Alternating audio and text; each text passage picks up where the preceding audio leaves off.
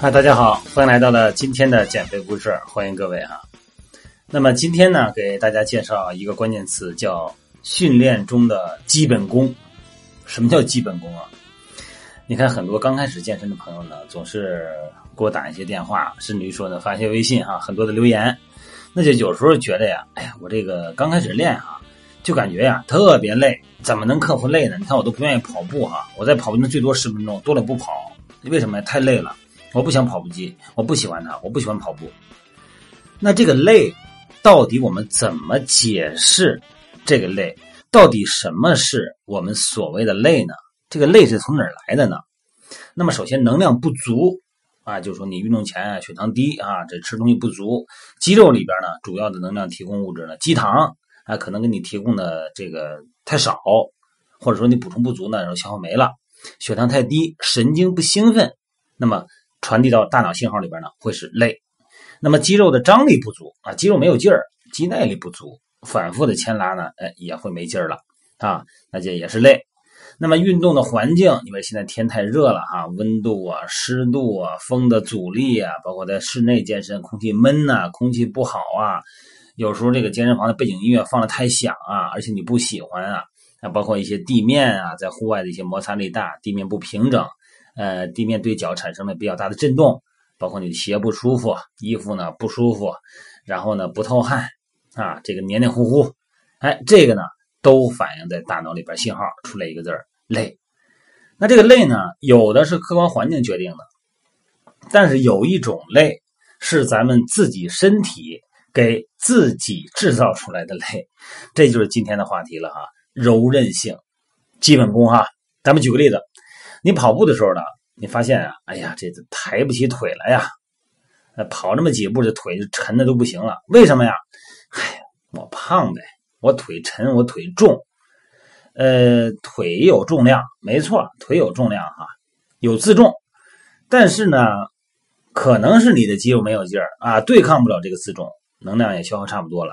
其实啊，还有一个最主要的原因，不是你腿重。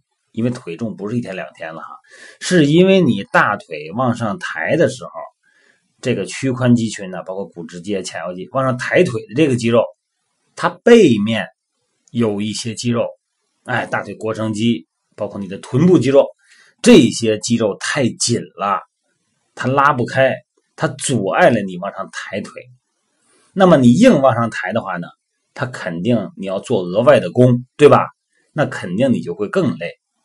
你想想看，你跑步你跑了几步腿累了，但是你逛街你走路你走个十几公里怎么没问题呢？因为你抬的不够高，你抬这个高度啊，是你后边这个肌肉的柔韧性允许你抬的高度。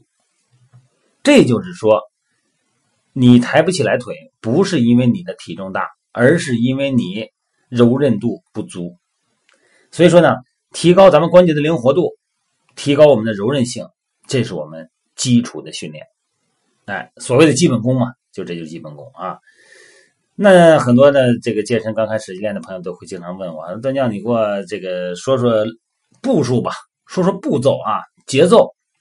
刚开始练，刚开始健身，我应该先做什么？我先练什么？我是先练杠铃，我还是先练哑铃？我是先跑步，还是先这个这个玩什么复杂的那种 HIIT 什么的啊？我想快点减肥，快点健身，好快点长块。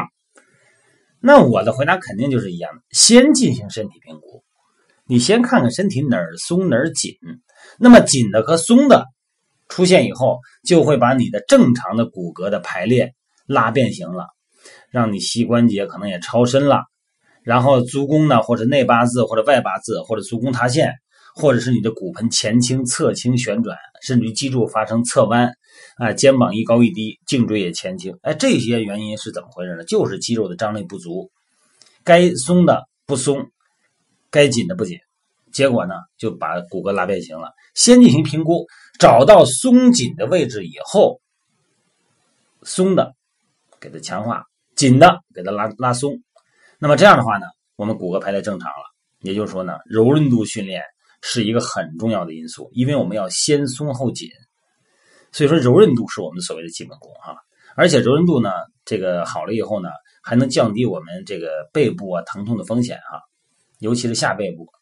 呃，伸展运动呢，包括瑜伽这些动作哈，哎，包括一些正常的拉伸。我在美拍直播视频，还有我的给那个线上减肥训练营发的各种视频里边呢，都会有大量的肌肉放松的动作哈。不管是本体放松，还是用泡沫轴放松，还是被动型拉伸，都是一样哈。在不断的收缩肌肉里边呢，需要更多的能量来完成活动。那么柔韧性呢，就是把咱们这些肌肉啊和它所附着的这些关节压力降低。所以伸展运动能让肌肉放松，减少由此而引起的一些堆积的毒素哈啊，减少肌肉的挛缩，而且还呢可以有效的呢呃增加物理性能哈。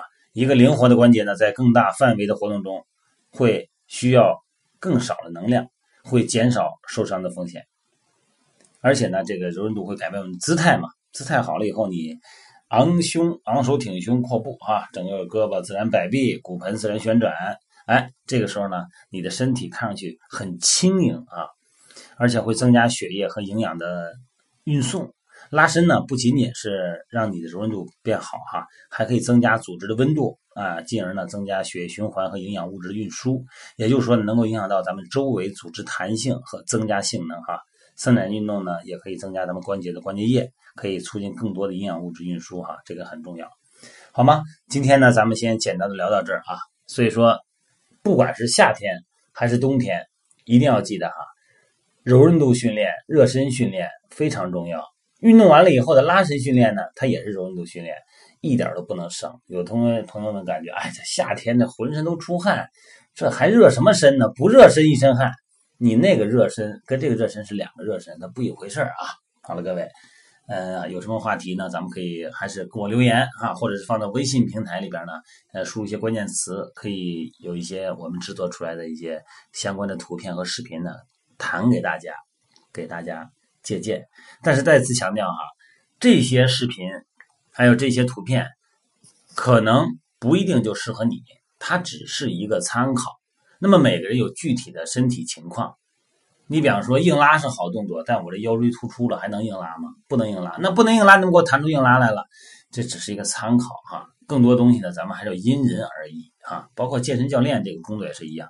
你说现在很多的这个软件都有了，那我就不用请教练了呗，我花那个钱干嘛呀？我对着一个软件练呗。你对着软件练，软件没有错，但是你做的动作是对的吗？软件怎么给你回馈你的信息啊？你看着软件做一个动作，你就能做的是百分之百的对吗？如果你做错了，谁提示你呢？再一个，你知道你做错了吗？你不知道啊。为什么叫入门啊？那你要是高手，你可能就制作这个软件了，不是？所以说，咱们大家还是要有一个互动性的学习，才能提高我们的认知，好吗？好了，各位，拜拜。今天咱们直播呢，美拍直播呢，要可能要不进行了哈，因为今天这个体育大会。